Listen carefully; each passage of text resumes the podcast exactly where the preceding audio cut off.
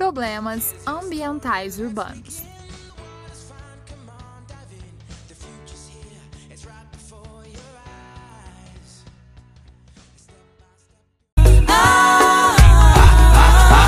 A Babilônia é cinza e neon, eu sei. Meu melhor amigo tem sido som, ok.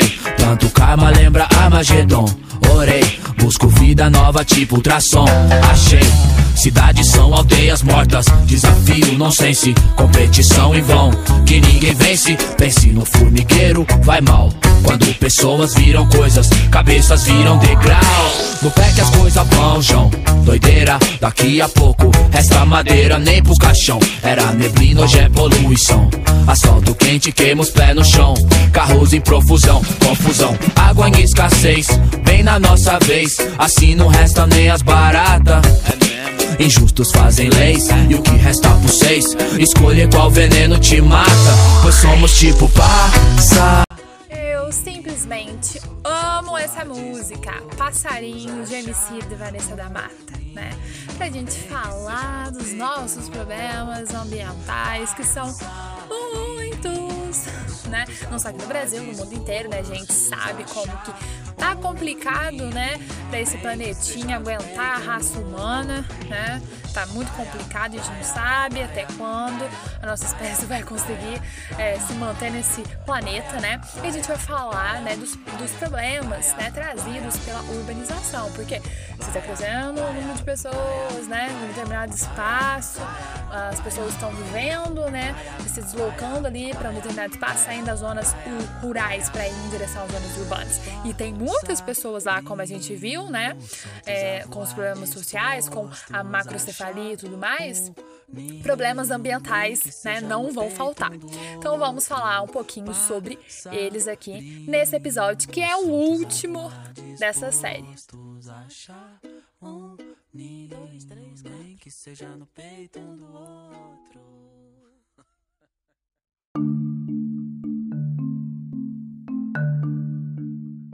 E o primeiro problema ambiental que eu vou falar é o lixo, né? Já vou chegar falando lixo, porque esse aqui é um dos mais sérios, né, que a gente vai falar aqui. O lixo, né, é ocasionado pelo consumismo, né? Não tem como a gente deixar de produzir lixo, isso é verdade. Mas a gente só se dá conta da quantidade de lixo que a gente produz quando a gente vai parar numa cidade grande e vê um lixão a céu aberto. E a gente vê pilhas e mais pilhas e mais pilhas e pilhas e mais pilhas de lixo.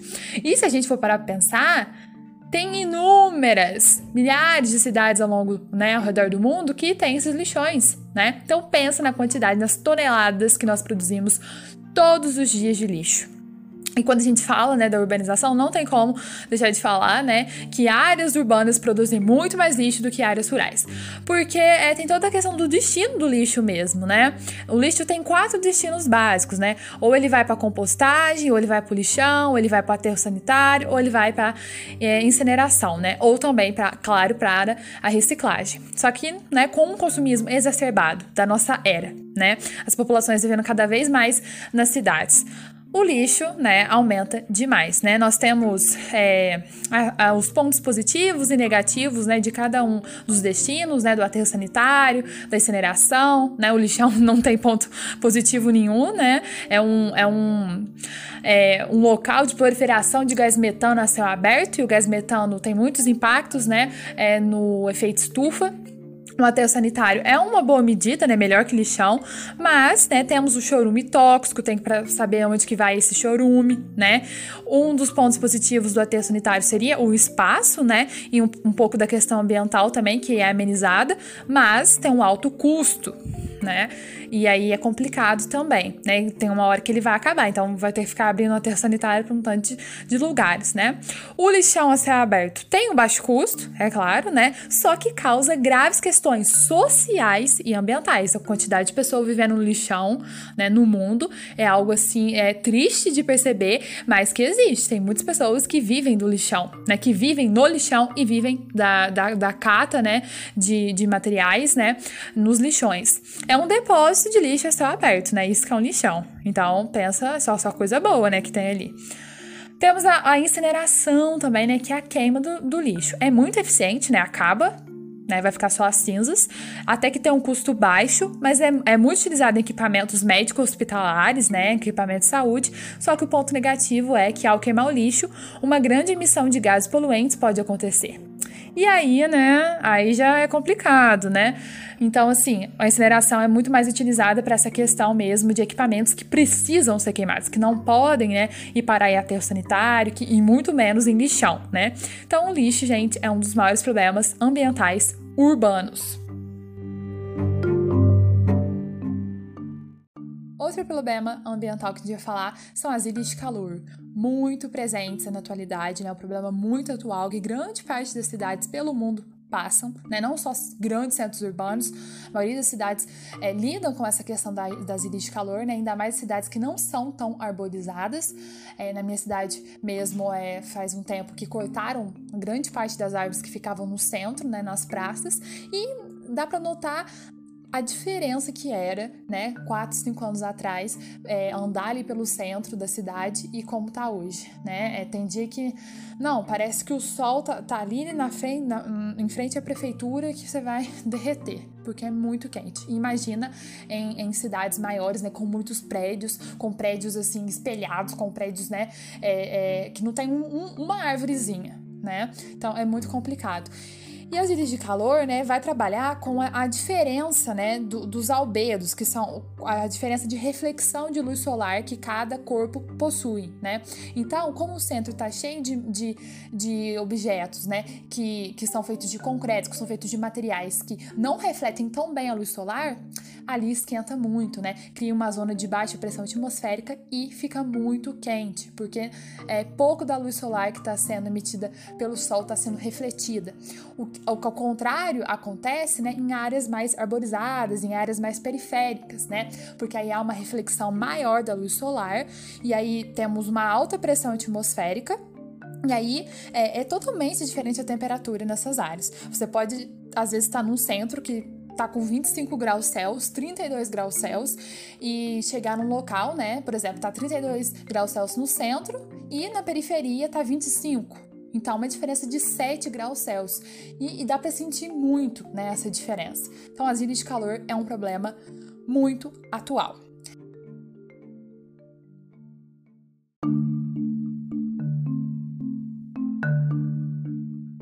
Outro problema seríssimo é, enfrentado nas zonas urbanas é a questão da inversão térmica né, que vai estar ligado com a quantidade de poluentes é, que são emitidos, né, é assim como a chuva ácida que a gente vai falar também. Só que a gente tem que entender que a inversão térmica é um fenômeno natural, assim como o efeito estufa, assim como vários fenômenos. Só que o homem ele potencializa, o homem ele agrava, né, esses efeitos naturais.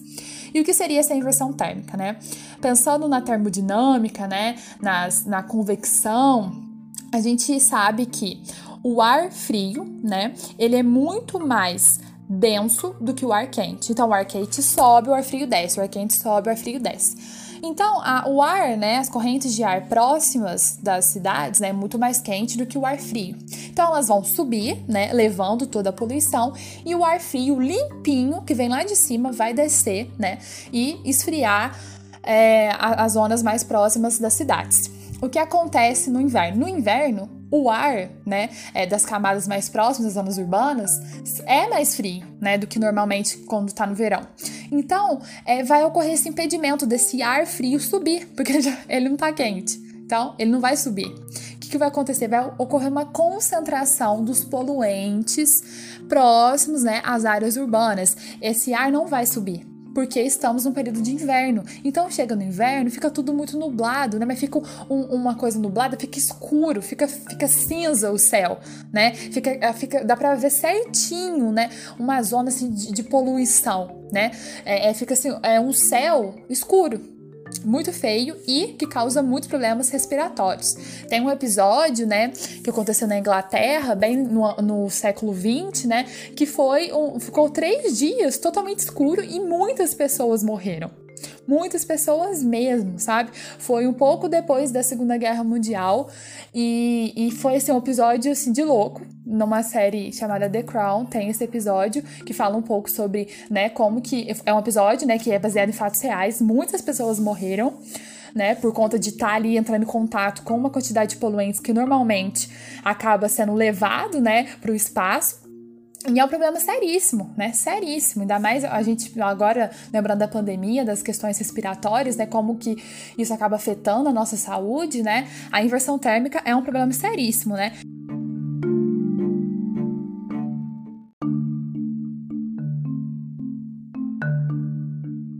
Outra questão muito presente nos centros urbanos são as enchentes, tá? E não é só por conta de bueiro entupido que as enchentes ocorrem. Um dos principais motivos é a ocupação das áreas de várzea, né? Essas áreas que passam por inundações periódicas, né? Mas que o solo acaba retendo. Só que o que acontece, né? O homem vai lá e retira a mata ciliar, né? E aí não tem planta para ajudar na retenção dessa água. Os rios passam por assoreamento, cheio de lixo nas vias, né? Muitas vezes também ocorre canalização desses rios. Então, assim, é um cenário perfeito para ocorrer enchentes, né? Que são muito tristes, né? Acabam além de toda a perda é, material, né? Porque acaba arrastando carro, às vezes casa, né? E é, tem enchentes muito bravas e também acaba, né, muitas pessoas morrendo, né, com essas enchentes. Então é um problema, né, é, ambiental urbano causado pela essa ocupação das áreas de várzea, né, e por outras questões também, como eu falei, né, do assoreamento dos rios, do lixo nas vias, né. E de novo, né, o lixo entrando aqui no cenário, porque ele é, né, complicado e acaba causando, né, é, é, muitos problemas ambientais. Uma das soluções, tá, para as enchentes seriam é, os asfaltos inteligentes, é, mas é muito caro, né? No caso, amenizaria, né? A solução mesmo é cuidar né, dos rios, é, não ocupar essas áreas de várzea, mas muitas vezes essa ocupação acaba ocorrendo por pessoas, né, que não tem outro local para construir suas moradias e tudo mais, e outras vezes também por uma ocupação ilegal, né, é, visando lucro também. Então, assim, é complicado. O último fenômeno que a gente vai falar aqui hoje é a chuva ácida, né? Que também está ligado com a poluição, né? É, a chuva já é naturalmente ácida, né? Porque o gás carbônico, né, que é liberado, acaba reagindo com a água lá na atmosfera e forma o ácido carbônico. Só que acontece que o ácido carbônico, né, ele é muito estável, né, e acaba se associando e tudo mais. A questão, né, não é nem do ácido carbônico. A questão é quando é liberado óxidos de enxofre e nitrogênio, aí sim que a água vai ficar, né, a chuva vai ficar ainda mais ácida. E não é só a corrosão, tá, de esculturas e pinturas que é o problema mais é, grave, não, tá? Aqui nós temos uma questão, né, de que quando essa chuva cai, né, essa chuva ácida, né, tendo óxidos de enxofre e nitrogênio, é uma questão de acidificação de solos, de lagos e de rios. Né? Imagina o solo se tornando, mudando, né? tendo uma mudança de pH brusca ali, né? É, os lagos, né, mudando seu pH também, os rios. Então isso vai impactar muito, né, na vida ali aquática e vai impactar muito, né, na, na produção, né, de, de qualquer é, é, gênero, né, nesses solos, né, a vida, né, vai, vai acabar sendo impactada, né, quando ocorre essa acidificação de solos, lagos e rios né? Então, é, é, um, é um, um, problema muito atual também e que vem sendo intensificado. Todos esses problemas que a gente falou vem sendo intensificado, né? Com o processo de industrialização, com o consumismo exacerbado, né? E também, é claro, com o problema, né? É, os problemas gerados pela urbanização desenfreada e sem planejamento. É, então, nós, tudo isso está interligado, pessoal. Tudo isso está interligado. Os problemas ambientais estão tá ligados com os, com os sociais, né? A gente fala muito dos problemas socioambientais, como um acaba impactando no outro, né? Uma macrocefalia urbana acaba impactando uma região que vai ter cada vez mais produção de lixo, e aí vai ter mais emissão de poluentes, né? De gases é, que vão provocar o efeito estufa.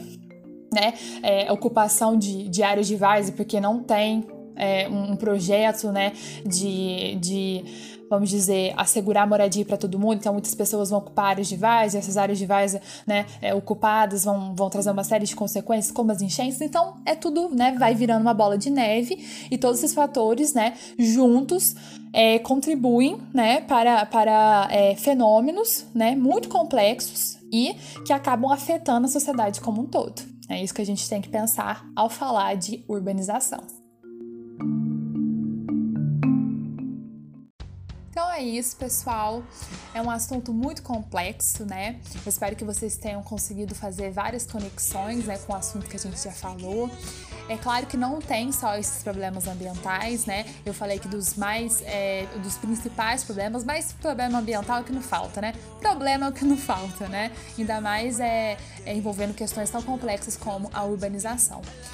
Então, vocês ficaram agora com o último episódio dessa série. Eu espero que de alguma forma, né, eu e o professor Renê, o nosso trabalho, tenha é, ajudado vocês de alguma forma. Agradeço por todos que conseguiram ouvir, né, todos os episódios, ou é, também agradeço àqueles que conseguiram ouvir só alguns, né. Eu espero que a gente tenha ajudado vocês de alguma forma, tá?